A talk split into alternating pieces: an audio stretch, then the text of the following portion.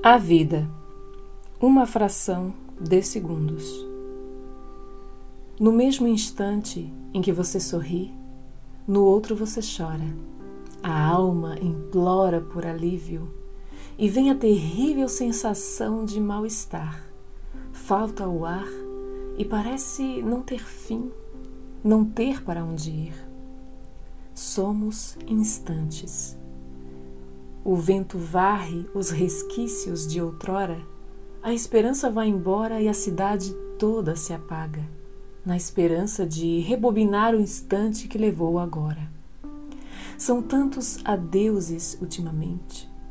Às vezes, talvez de repente, o céu azul com gotas de chuva pode mudar seu curso, sua cor, pode não ser mais permanente. Quem disse que estamos aqui para viver no ócio? O ócio é que nos traz essas profundas depressões. Para isso existe arte, para extravasar e para que não haja morte da alma. Porque não sorte que atrase a falta de calma.